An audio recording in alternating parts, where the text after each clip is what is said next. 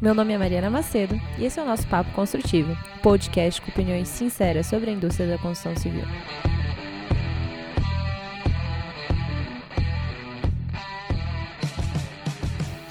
E aí, galera, tudo bem? Mais um dia, mais um episódio. Só que antes da gente partir para nossa entrevista, eu tenho um convite para fazer a vocês. Para quem não sabe, do dia 6, hoje, até o dia 26 de julho estará acontecendo o AEC Hackathon. O AEC Hackathon é um evento incrível, é o maior hackathon para o nosso setor. Para quem não sabe o que é um hackathon, um hackathon é uma palavra que mistura duas, né? Então, hack, que vem de programação com excelência, e marathon, de maratona.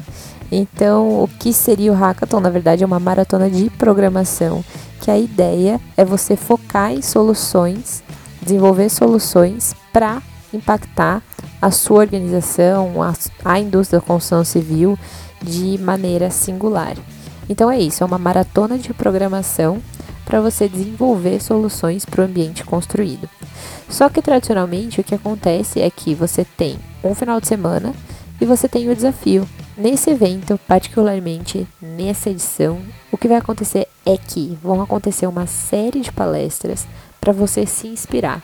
Então vai ter palestras do pessoal da Zaha Hadid, da Microsoft e muitos outros escritórios que são referência nessa área de inovação.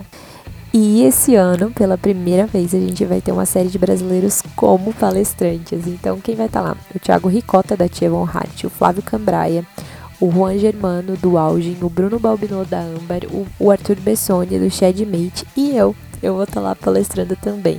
Vai ser um prazer imenso ter vocês lá maratonando, criando hacks, desenvolvendo soluções inovadoras para a indústria da construção civil que precisa tanto. Se você quer mais informações, você pode encontrar no meu Instagram, Macedo. Lá tem alguns vídeos explicando como vai funcionar o evento e tirando algumas dúvidas. Ou você pode acessar direto o site do evento, hackic.com, e se inscrever. E se você está preocupado em ter perdido alguma coisa, Fica tranquilo, nessa primeira semana a gente só vai ter a formação dos times. Ainda não aconteceu nenhuma palestra, então fica tranquilo, mas corre lá e se inscreva.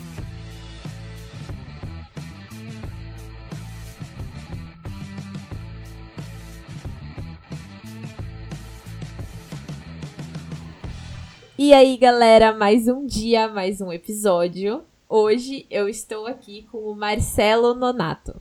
O Marcelo, ele é especialista de construção virtual da Camargo Correia Infra e também é coordenador da divisão técnica de informática do Instituto de Engenharia. Tem mais de quantos anos de empresa, Marcelo? É, na Camargo Correia Infra são 27 anos. E no Instituto de, é, no Instituto de Engenharia já é uma carreira curtinha. É, menos de seis meses.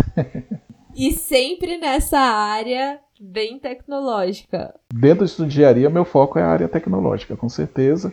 E na Camargo também. Eu estou inserido aí nesse, nesse mundo da tecnologia de cabeça mesmo desde o ano 2014.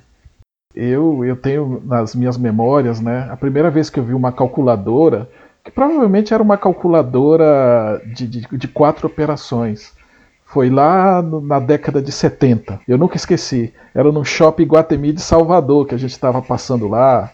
Meu pai trabalhava na Camargo nas obras, né? E eu vi essa calculadora, me apaixonei. Já muito mais para frente, quando fui para o colégio, o meu pai ganhou de presente de um colega do trabalho dele uma calculadora científica programável, que na época era a Texas TI 57. E ela tinha 57 passos de programação. Nossa, como eu gostava, eu adorava. Era um negócio de tecnologia, né? Na época era o que tinha de mais inovador. E, e eu, isso fez eu começar cada vez a me interessar mais. Então eu, eu sou o típico early adopter. Quando o negócio tá para aparecer, eu já tenho. O celular tá para aparecer, eu já comprei. O Palm Top acabou de ser lançado nos Estados Unidos, se eu der um jeito, eu tenho também. Então eu, eu sempre gostei muito dessa parte de, de, de tecnologias na, na época da faculdade, eu trabalhava com iniciação científica dentro de, de programação, né? E lá, essa programação, a gente programava modelagem de objetos 3D. Que incrível. Eu não trabalhei com esse, com esse tema depois que eu me formei na Camargo Correia, mas na faculdade eu trabalhava com isso. A gente programava isso e o professor usava os programinhas que eu fazia nas aulas de desenho técnico, que estava começando ainda a usar o computador. Aí, muitos anos depois, em 2014, eu voltei para esse tema. Você vê, né? Como a vida é um ciclo. Você começa, você acaba voltando e as coisas elas são. É, elas não surgem do nada, elas são reinventadas, ressignificadas, mas elas não surgem abruptamente, né? Você vê que aí a modelagem, como a gente vê hoje, ela já veio dando sinais há muito tempo atrás. É. Então, é muito interessante você ter acompanhado isso. É, sim, sim. É, é fato. Mas eu, profissionalmente, eu já trabalhei em obra, já, já trabalhei também na, na sede. A maior parte da minha vida profissional, a gente conhecia os projetos no papel, no máximo no CAD, né? Sempre foi, foi assim. Eu nunca tive a oportunidade de, de, de ver as coisas em 3D. Ah, eu trabalhei muito tempo com planejamento. Então, eu já fazia o 4D antigamente, né, que, que, que hoje está bastante popular dentro do, do mundo BIM, é, mas eu fazia no papel. e era um negócio que a minha filha hoje faz, que é você ficar colorindo as coisas, né, para depois colocar na parede, que é muito comum. Hoje ainda se faz isso, tá? Não mudou muito não. Mas eu sei, a gente pelo menos na, na nossa empresa, a gente já usa outras, outras técnicas para poder fazer o acompanhamento das obras, né? Você passou pelo planejamento, você passou pelo gerenciamento de obras, você passou por uma série de departamentos, funções, e você acompanhou isso em diferentes momentos da sua vida, diferentes momentos em questão de disponibilidade de tecnologia. Considerando tudo isso que você viu, eu queria te perguntar: qual habilidade você considera essencial para o um engenheiro? Porque hoje tem muito essa discussão, né? Ah, não, tem que se ensinar tecnologia. É, ou não, as pessoas têm que se aperfeiçoar muito mais em gestão para poder adotar a tecnologia de maneira eficiente. É, considerando essa sua jornada, o que, que você viu que foi essencial de conhecimento para te guiar durante todo esse tempo? Quando a gente fala de, de engenharia, a engenharia, como outras profissões, vamos supor, se você pegar a profissão direito, engenharia, medicina é, e outras profissões, a gente pode ter várias linhas de atuação profissional. Né? Mesmo uhum. dentro da engenharia, a gente pode trabalhar autônomo, pode trabalhar em empresa, pode trabalhar em diversos ramos é, diferentes da, da engenharia. E eu acho que cada uma vai acabar exigindo é, um, um, tipo de, de, de, foco de atuação, né? um tipo de, de, de, perfil profissional. Eu, por exemplo, se é um profissional que, que gosta, né, porque vai, vai muito da vocação, se é um profissional que gosta de fazer cálculo estrutural, é, eu acho que é isso. Ele, ele, tem que ter o domínio disso, ele tem que ter aquela facilidade matemática, ele tem que ter é, o raciocínio lógico muito apurado. Ele, mesmo que ele não venha a utilizar isso na hora que ele for usar os programas de cálculo. Então, por exemplo, os skills de gestão não são tão importantes, tá?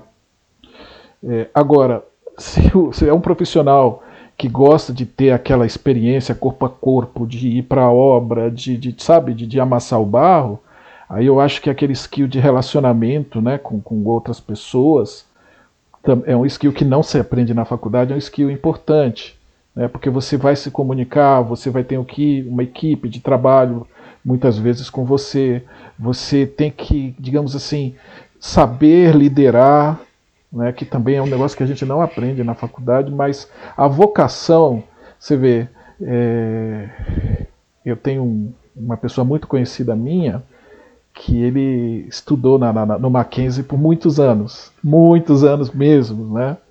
E, e aí ele ia lá levando e ele sempre participava das, é, do Grêmio, do Grêmio acadêmico, organizando eventos, organizando, sabe? Ele sempre era uma pessoa consultada para vários assuntos e ele acabou virando um, um funcionário do Mackenzie.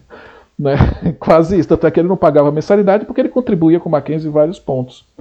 Logo depois que ele se formou, ele foi fazer entrevista de emprego e o primeiro emprego que ele obteve foi um emprego de diretor numa empresa. Então, apesar dele não, não ter se formado dentro dos cinco anos, com todos os conhecimentos técnicos, é, ele acabou sendo reconhecido pela empresa como uma pessoa que já tinha uma maturidade. Né? Então é, é, tão difícil, né? são tantas possibilidades né, que, que tem aí. É, é, eu acho que vai muito da vocação da pessoa. Se a pessoa tiver uma vocação e, e, e, esses testes vocacionais podem até ser úteis, eu não sei, eu nunca fiz, né? Se a pessoa tiver uma vocação, ela pode, dentro da engenharia, trabalhar em, em vários lugares diferentes, né? Se explorar a vocação já é meio caminho andado, independente do que ele aprende na faculdade. Ah, descobrir a vocação é uma coisa que exige trabalho, né? Tem gente que acha que vocação é uma coisa natural, que aparece do nada. Pelo menos na minha história de vida, a vocação foi a partir de tentativa e erro. É, não foi uma coisa espontânea. não foi uma coisa espontânea. Não sei na sua, mas na minha a vocação demorou para aparecer. a vocação elementar para quem quer trabalhar com engenharia é a facilidade matemática. Eu penso assim, o raciocínio lógico, né?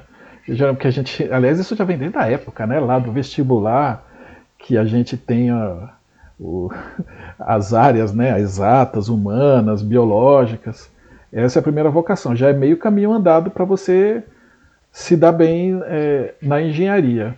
Aí dentro da faculdade você vai ver aonde você tem mais afinidade. Onde você tem mais afinidade, vai de cabeça. Agora tem gente que, vamos lá, tem gente que escolheu desde o começo errado. Então, talvez às vezes até melhor. Eu tenho colegas meus, colegas, que depois foram ser dentistas, que depois foram ser é, turismólogos, não sei, né? Que trabalha com turismo. Tenho colegas que foram trabalhar em outras áreas, se deram bem, inclusive, tá? Médico, né? A pessoa fez três anos de engenharia, ah, não quero engenharia, foi fazer medicina, tinha, tinha conhecimento, né, para conseguir passar no vestibular, foi fazer. Então, às vezes, a pessoa até tem a facilidade matemática, mas descobre depois, quando está no dia a dia aprendendo, que não gosta muito daquilo e parte para outro. Agora, se você me perguntar se eu tenho vocação para ser engenheiro, eu vou dar uma resposta complicada para você aí. Você tem vocação para ser engenheiro? eu sempre me perguntei, mas peraí, eu gosto disso aqui? Eu gosto de engenharia?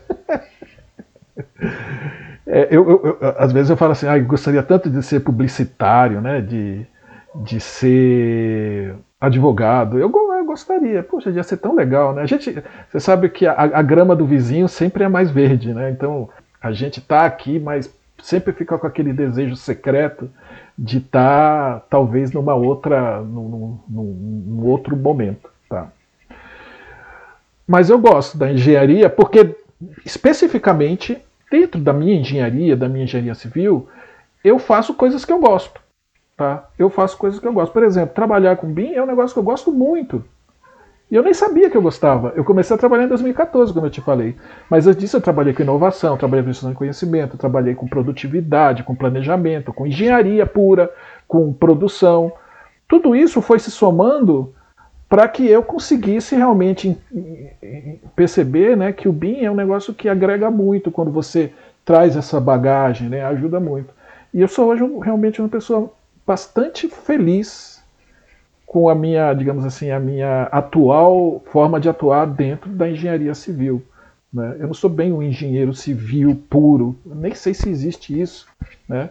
mas eu sou um engenheiro pleno que é, exerço toda a minha experiência profissional somado ao meu, digamos assim, ao meu prazer de ter contato com as tecnologias. Né? Isso me deixa, assim, é, profissionalmente uma pessoa bastante contente.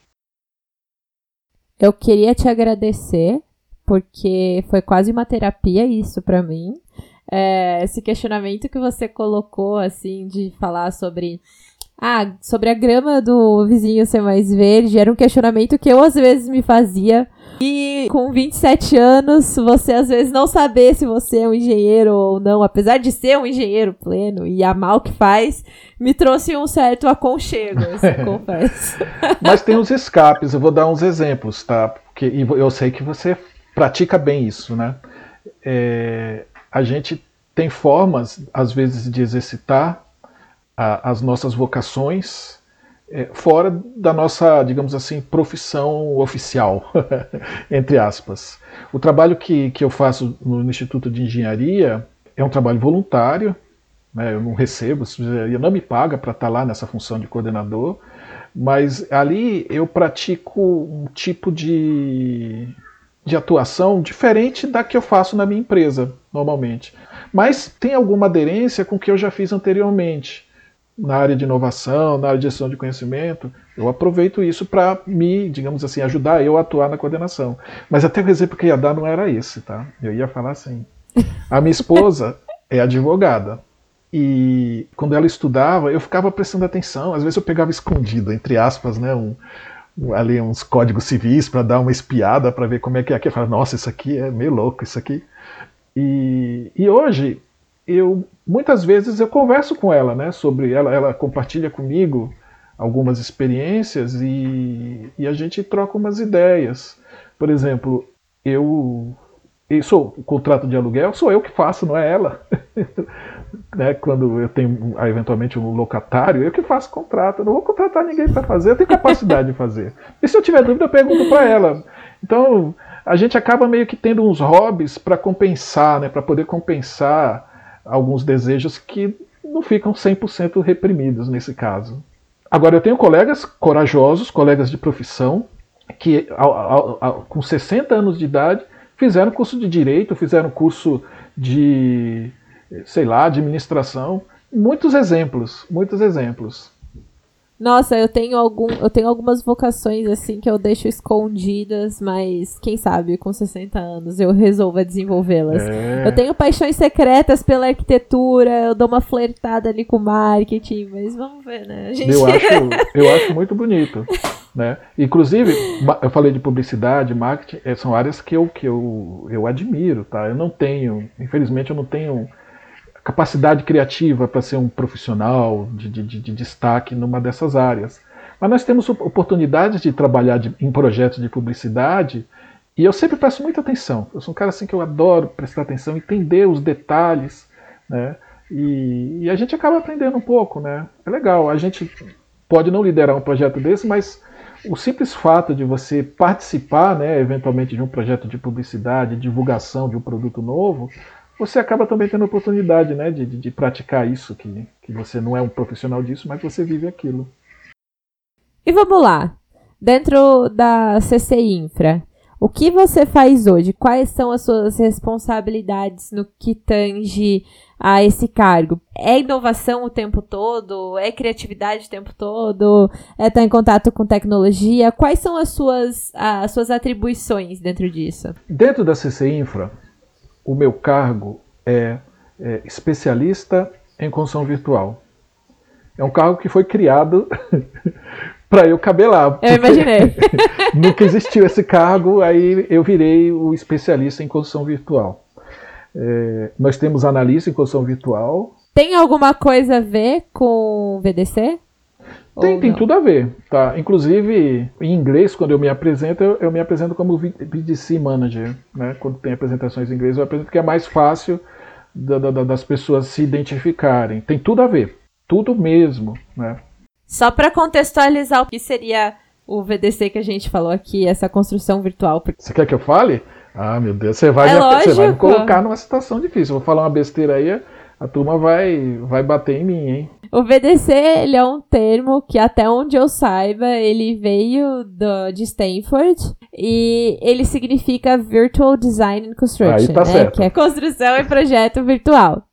É, e a ideia do VDC é ir um pouco além do que você tem apenas com o BIM, né? O VDC, na verdade, ele vai combinar o BIM com gerenciamento de projeto e a forma que eles falam, né, que é da engenharia concorrente, engenharia simultânea, ou em forma integrativa de realizar projetos, para você ter melhores resultados com todas essas tecnologias virtuais que a gente tem é, para estar tá realizando tudo que a gente faz de uma maneira otimizada. Então, seria uma um mutante, vai. é uma, uma, um conceito que abraça vários outros e é basicamente como se você tornasse o BIM mais eficiente. É, seria como ser mais eficiente com o BIM. A gente usa o termo VDC é, em especial quando o BIM é aplicável à fase de, especialmente à fase de engenharia e construção, né? E, Mariana, não sei se você já percebeu, foram dois mundos que sempre meio que andaram separados, né? A gestão de projetos e o, o BIM, né? O BIM no sentido de, de gestão, né? De, de, de, da informação, meio que eles corriam separados. Por isso que até muita gente confundia BIM com ferramentas, né? Com software porque ele estava tão separado da gestão que, que as pessoas falaram, não, BIM é um, é um software. Talvez isso é um negócio que tenha feito com que demorasse né, para cair a ficha. Mas eu ainda não acabei de responder a sua pergunta que você fez há uns cinco minutos atrás, né? Sobre o que você o que faz. Que, eu é, que a gente parou para falar de VDC e aí falamos de bastante coisa, mas tá bom, vamos voltar então. Então, dentro da minha área, a gente tem o papel né, de, de trazer a evolução do uso do BIM para a empresa. Então, nós estamos participando sempre de eventos, estamos sempre conhecendo as novas soluções, conhecendo os fornecedores, estamos sempre com as portas abertas para ouvir, mesmo que a gente não adote, mas nós estamos sempre participando disso. O cartão está caindo em desuso, mas eu tenho tanto cartão de, de visita que tá doido, dá pra fazer uma biblioteca de cartão de visita quase igual essa que está atrás de você aí. É muito, muito cartão de visita.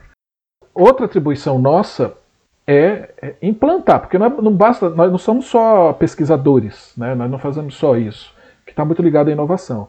Então, é nosso papel implantar, então eu coordeno todos os projetos de melhoria, e aí é, eu acabo ficando com dois chapéus dentro da minha função. O, o, o chapéu de, de, Project Manager, né? que é a pessoa que tem que gerenciar a implantação das melhorias ou dos projetos de inovação, mas eu também tenho um, um, papel de especialista mesmo, que é o meu cargo oficial. E eu sou responsável pelos treinamentos. Então, todos os treinamentos, todos os treinamentos, sem exceção, relacionados a BIM, né, a engenharia, partem da minha área e eu sou, digamos assim, o arquiteto desses treinamentos.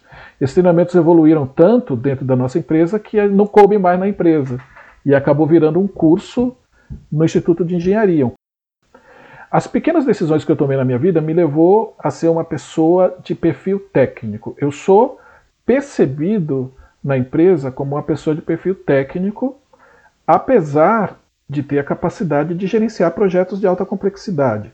Eu poderia, por exemplo, ser um gerente de obra com meu conhecimento, daria para ser, se eu quisesse. Mas eu sou, eu sou reconhecido como uma pessoa de perfil técnico. E a pessoa de perfil técnico, infelizmente, é, é, é, aquele cara que fala que a coisa não vai funcionar. Né? Então eu. Ele conhece é, muito. Então eu falo, cara, isso aí não vai rolar. E às vezes, essa, essa pessoa para quem eu estou falando que não vai rolar, pode ser uma pessoa que tem uma aspiração de gerente, tem uma aspiração, ou já tem um, um cargo assim, e aí você vai, o cara vai falar, pô, esse cara é o resistente, né? É, é assim, então, isso gera. Muitas vezes não é todo mundo que gosta de você, você que tem esse perfil tão técnico. Tá? Então, eu, eu não tenho uma habilidade política muito grande. Assim, não é que eu seja inábil politicamente ao ponto de me jogar de cima da ponte. Mas eu sou um cara que eu uso meu conhecimento e a turma sabe que, que quando eu falo que, que não vai rolar, vai ter que buscar um outro caminho. Olha, eu acho que eu tenho que discordar de você. Você deve ter um conhecimento político muito bom, porque se manter numa empresa por 27 anos, é isso? Isso. Você tem que ter um conhecimento político muito bom. É, é. Porque assim. É, vou me é, manter, porque é assim, coisa... você vai passando muito tempo, as pessoas que você vai brigar na empresa vão saindo da empresa. Aí, ok, começa do zero. Eu já tive, eu tive, eu já tive chefe aí que queria me, me cortar o pescoço fora. E saiu da é empresa. Não... Eu falei, oh, tô salvo. É porque não é é comum, né, hoje em dia. Hoje em dia todo mundo fala futuro do trabalho. Ah, o futuro do trabalho é que você vai ter pelo menos 10 empregos na sua vida. Você, a durabilidade das carreiras agora vai ser de 3 a 5 anos no máximo, 2 anos. E a gente vê algumas tendências aí, né, da pejotização e tudo mais. É, e você está 27 anos na empresa. Vamos entender, então, a questão de carreira. Carreira dentro de uma construtora, uma construtora pesada. É muito comum isso. Você pegar as grandes construtoras, você vai encontrar muitos profissionais que fizeram carreiras longas. A minha carreira é uma carreira um pouco diferente da carreira tradicional em construtora, porque eu não trabalhei dentro do Grupo Camargo, eu trabalhei em diferentes empresas. E mesmo nas empresas que eu trabalhei, eu assumi papéis diferentes durante a minha carreira profissional. Tudo isso começou do zero. É, são gestores novos, colegas de trabalhos novos, objetivos, entregas novas. Hoje eu tenho um cargo de especialista, que é um cargo de nível gerencial dentro da Camargo, porque o, o background que eu fui acumulando na, assim, na vida profissional com tantas áreas diferentes, eles, eles, eles, se somam. Eles se somam e faz com que hoje eu seja um profissional com capacidade de entregas grandes. E, e essas empresas, as, as grandes construtoras, elas precisam de profissional, são carreiras que precisam ser construídas. Porque você imagina, né? Pensa bem. Pensa nas grandes obras do Brasil. A pessoa que lidera uma obra dessa não pode ser uma pessoa com pouca experiência profissional as, as decisões que uma pessoa de, de liderança num desses projetos tem que tomar são decisões de grande impacto. Né? E, e, se você for ver hoje, provavelmente os grandes diretores das grandes empresas, eles têm, têm durações longas nas empresas. Não digo que seja 27 anos, tá? Mas é, os diretores de grande empresa dificilmente eles ficaram em cada ano numa, numa empresa diferente, por exemplo. Então, é, às vezes, você realmente precisa formar uma musculatura profissional, inclusive, porque tem muita gente, assim, na primeira frustração, já quer pular fora. Se eu fosse pular fora cada vez que eu tinha uma frustração, eu, eu tinha realmente mudado muito, né? Então, tem que ter sangue frio, sangue de barata mesmo, para poder aguentar. Mas tem um livro que eu gosto muito, que é o. acho que é do Goleman, se eu não me engano, que, que fala sobre inteligência emocional. Né? E esse é um livro até um livro de psicologia, né? Fala lá do, do cérebro, de como é que a sinapse, nossa, um negócio. Eu li aquilo e falei, eita, o que, que eu estou fazendo aqui? Mas ele fala um negócio que para mim é, é importante, né? Que é o poder de você é, deixar, né, como é que eu posso dizer, não tomar as decisões é, sem sem sem estar tá, sem estar tá confortável com aquilo. Então, às vezes a gente já quer resolver, a gente já quer tomar decisão, quer fazer, às vezes precisa ter um pouco de paciência. Às vezes você tem que ouvir um não, aguardar para mais na frente você tomar uma decisão. E na criação dos filhos, às vezes é isso, né? Hoje os pais, os filhos pedem tudo e e os pais dão tudo para as crianças, sendo que às vezes não é para fazer isso. A criança tem que ter a frustração e perceber que se ela não tiver aquilo naquele momento e tiver depois, isso vai ser bom, porque o mundo vai fazer isso com a pessoa. Então, é, esse livro é um livro que, que eu li e, e, e às vezes, né, de ter aquela massa de falar de contar até 10, eu aprendi a fazer isso. Aquele livro me ajudou muito. Vamos contar até 10? Porque ó, eu engoli esse sapo aqui, beleza? Mas eu sei que mais para frente a gente pode voltar a esse assunto, já eu com mais propriedade, muitas vezes eu fui me aprendendo a me preparar também, né, para poder apresentar o meu ponto de vista e vender internamente. Isso é a experiência que traz para a gente. E se é uma pessoa impaciente que não consegue a primeira frustração, já quer mudar, não quer sentir a dor, né? Talvez porque nunca sentiu dor quando era criança, aí fica complicado realmente fazer uma carreira longa numa empresa. É, é engraçado você falar isso, que é difícil você fazer carreira longa numa empresa se você não sabe lidar com frustração. Com frustração. É muito bom você ressaltar isso, porque eu acho que hoje em dia o que a gente vive é uma era de altas expectativas sobre as pessoas mais jovens. Eu tô falando com quem tem mais ou menos a minha idade, né? Tem, existem altas expectativas e altas expectativas para você chegar lá seja lá o que lá signifique, muito cedo. Só que você precisa criar musculatura. É o que você falou, né? Você precisa lidar com o dia a dia e você, não é uma coisa que você consegue do dia para noite. E você precisa se frustrar profissionalmente, você precisa aprender. Os skills, né, de todos os profissionais têm mudado muito com a evolução aí da, das tecnologias atuais, né? Tem, tem muita gente trabalhando no mundo relacionado à internet, relacionado a as próprias startups, né, aí que, que, ficam criando aí seus unicórnios, né, de vez em quando salta um unicórnio para fora ali, são pessoas que, que sabem lidar, né, nesse, nessa forma de trabalho e conseguem realmente alcançar num curto prazo grandes êxitos, né, enormes. Mas é, já uma característica da construção civil pesada, ainda assim, para você ter funções de, de, de com poder de decisão, você precisa ter musculatura, precisa ter experiência profissional. Eu acho que até a busca dos jovens pela tecnologia seja justamente uma forma de cortar o caminho, né? Então, já que eu sei que vai demorar, então Corta. ir por esse outro lado aqui que quem eu sabe. Eu só não sei se tem lugar para todos os jovens do mundo para trabalhar com tecnologia. E agora vamos lá, vamos falar de indústria. Quais são três desafios que você enxerga que a indústria da construção civil tem que nós devemos superar?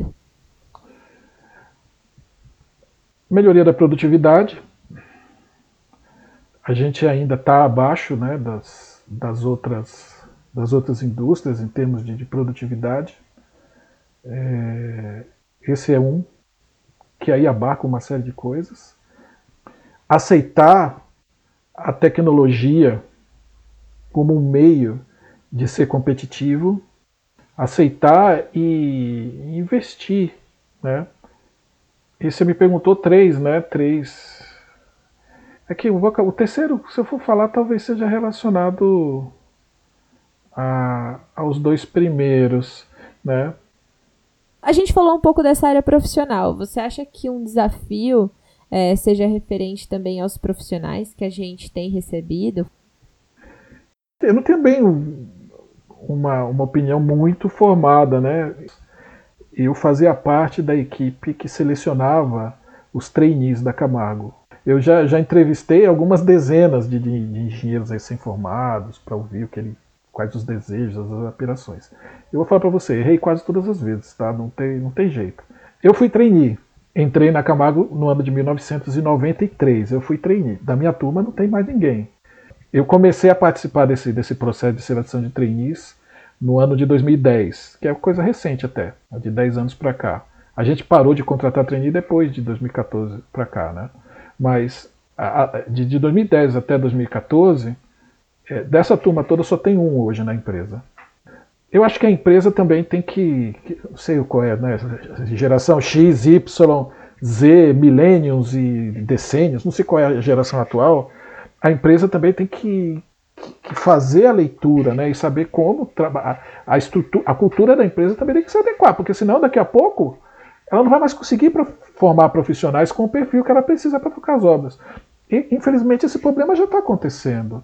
A gente, a gente não consegue hoje mais ter cargos de, de alta liderança com profissionais experientes da empresa, porque os profissionais experientes da empresa estão se aposentando todos. Então, a alta liderança hoje é toda contratada no mercado. Né?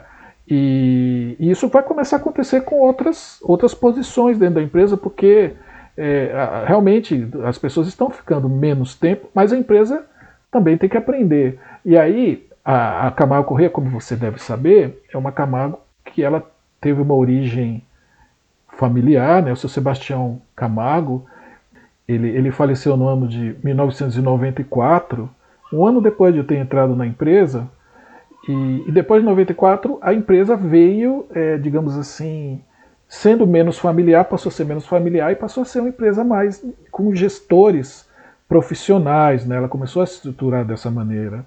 É, e hoje ela está mais, muito mais preparada né, para conseguir absorver esses profissionais novos. Mas ainda tem muito a ser feito, porque ela precisa, ela realmente a necessidade de ter profissionais com aquela musculatura profissional ela continua presente e é um desafio para gente, né? Queria perguntar para você, um profissional super experiente, é, para quem quer trabalhar nessa área de inovação, seja uma pessoa que tem 50 anos, 40 anos, 30 anos ou 20 anos, o que que essa pessoa ela tem que ter? Bom, tem que, tem que ser uma pessoa inconformada, né? Tem que ter o espírito, digamos assim, o espírito de busca da melhoria contínua. Tem que ter é, medo.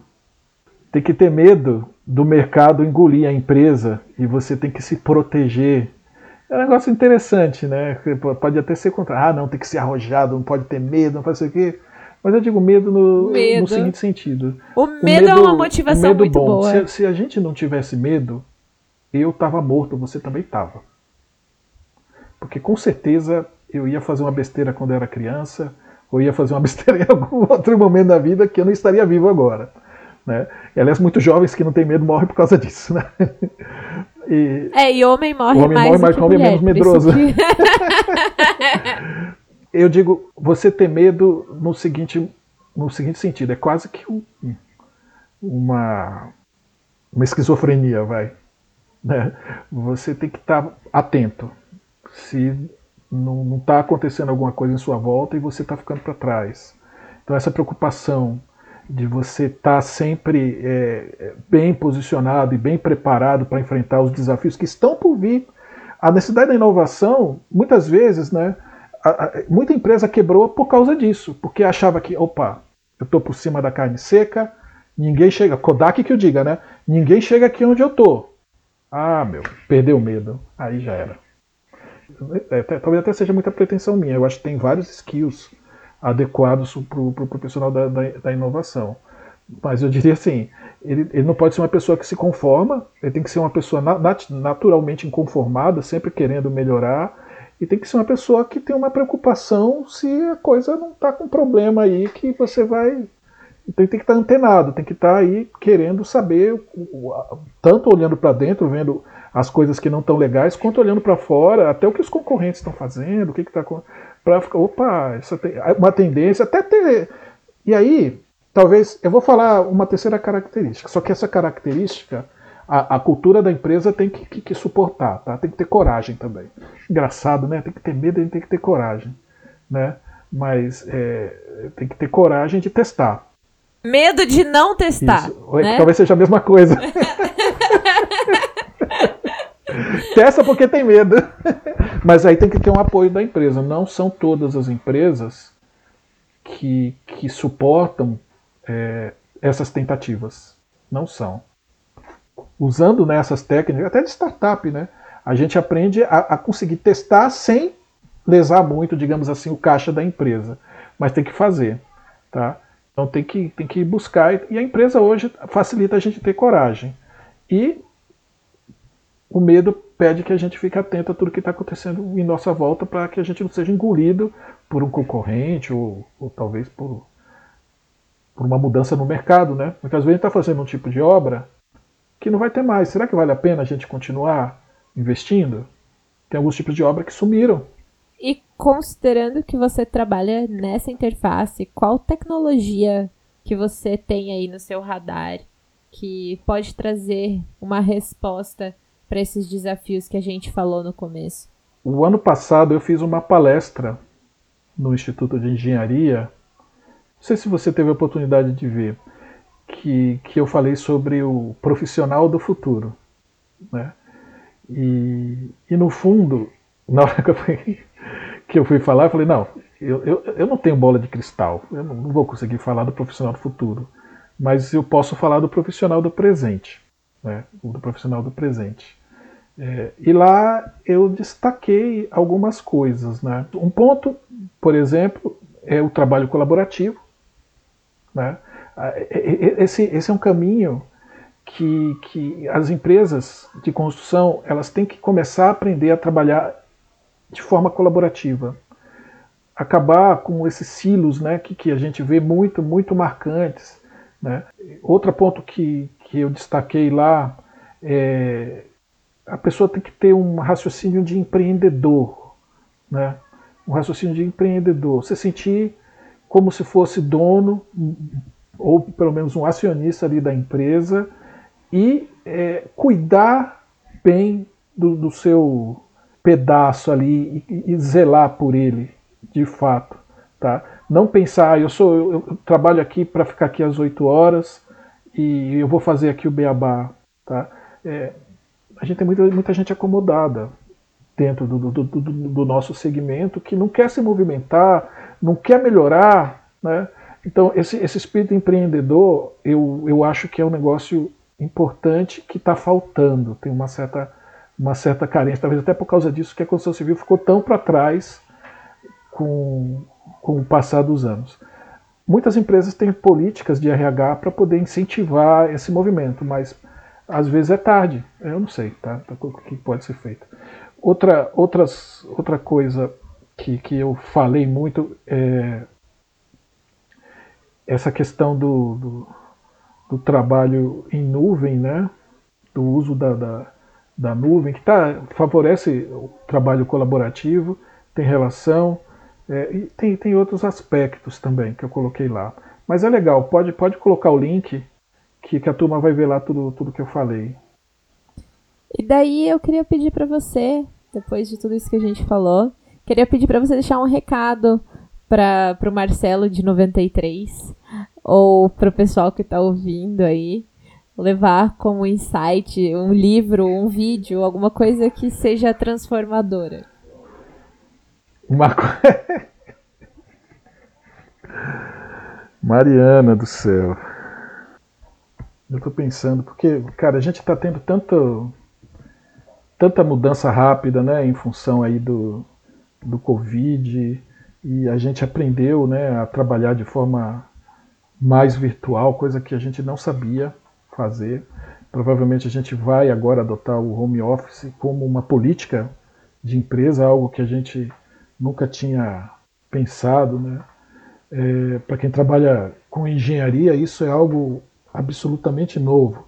Então a gente passa aí por essa, essa grande mudança e sabemos que ninguém será igual depois, depois desse momento.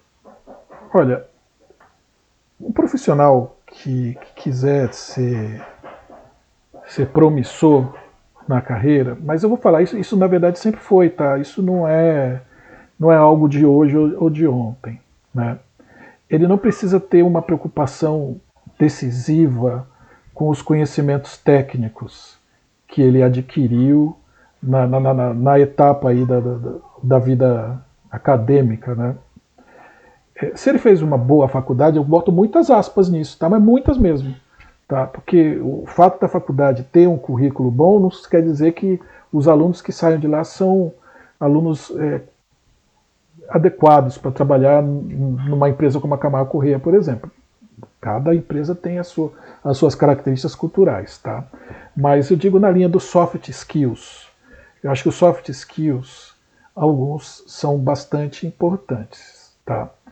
Um deles é a paciência. Estou falando para trabalhar com construção civil, tá? Um deles é ter paciência. Tem que ter paciência, ouvir, tá? Ser bem esponja, né? É, ter a capacidade de aprender rapidamente isso sempre foi importante, não que tá, esteja sendo mais importante agora, mas tem que ser uma pessoa que tem que saber que ela está apenas começando e vai ficar o resto da vida aprendendo. Então, essa disposição, né, esse ânimo, essa vontade de aprender tem que estar presente. E a paciência faz parte disso, tá? Porque leva tempo. Então, você não aprende do dia para a noite. Um outro negócio que eu, eu particularmente eu acho de grande valor. A pessoa tem que ter uma habilidade de se comunicar. É, e isso tem que ser. Não, não pode deixar para aprender a se comunicar depois que acabou a faculdade. Então, se você tiver a oportunidade de, de, de desenvolver atividades onde você pratique a comunicação escrita e falada de boa qualidade, com ideias completas, bem formuladas, isso é um negócio bom. Né? Como é que pratica isso? Eu não sei, deve ter várias técnicas para fazer, mas a habilidade de se comunicar é um negócio bastante importante hoje, até porque a gente está falando do trabalho colaborativo e, e, e, a necessidade de se comunicar acabou ficando muito maior, muito maior hoje em dia. A empatia, né? a empatia, a, a, a capacidade de tentar se colocar no lugar da, da pessoa que, que você está negociando ou que você está. Isso ajuda demais. Gerar confiança é, nas confiança. pessoas. É, inspirar né? confiança. A confiança é algo que a gente não compra, né? Oh, vem cá, te dou 10 reais, agora você confia em mim. Ah, beleza. Pode deixar, tô confiando. agora, com certeza não. A confiança é construída, e aí depende de relacionamento, depende desses soft skills. Quando você consegue a sua confiança, opa, nossa, isso aí para mim é melhor do que qualquer diploma de curso que você faça e tudo mais. Né? Então, o que eu digo assim, para quem está se formando, ficar atento a, a essas habilidades interpessoais, né? ou de auto, questões de autoconhecimento mesmo, né? Saber as suas limitações. É isso. Respondi? Respondeu, ah, respondeu. Obrigado, hein? Eu queria te agradecer, Marcelo, pela sua presença, por ter se disposto a conversar, bater esse papo super bacana. Sempre gosto muito de conversar com você. E se as pessoas quiserem te procurar, elas podem te adicionar no LinkedIn? Pode. Eu tenho o maior prazer de, de, de, de ser convidado no LinkedIn, sem problema. Sem problema. Obrigado, Mariana, pelo convite. Ah, o papo foi construtivo? Foi muito construtivo, foi ótimo. Ei, e se você ficou até aqui, não esqueça, siga Papo Construtivo no Spotify. E se você puder, compartilhe com seus amigos esse episódio na sua rede, ou no Instagram, ou no LinkedIn. É muito importante para aumentar o diálogo no setor. Além disso, se você tem interesse em qualquer coisa que foi falada aqui, no site papoconstrutivo.com estão disponíveis todos os links e todos os outros episódios também, tá bom? É isso, até semana que vem.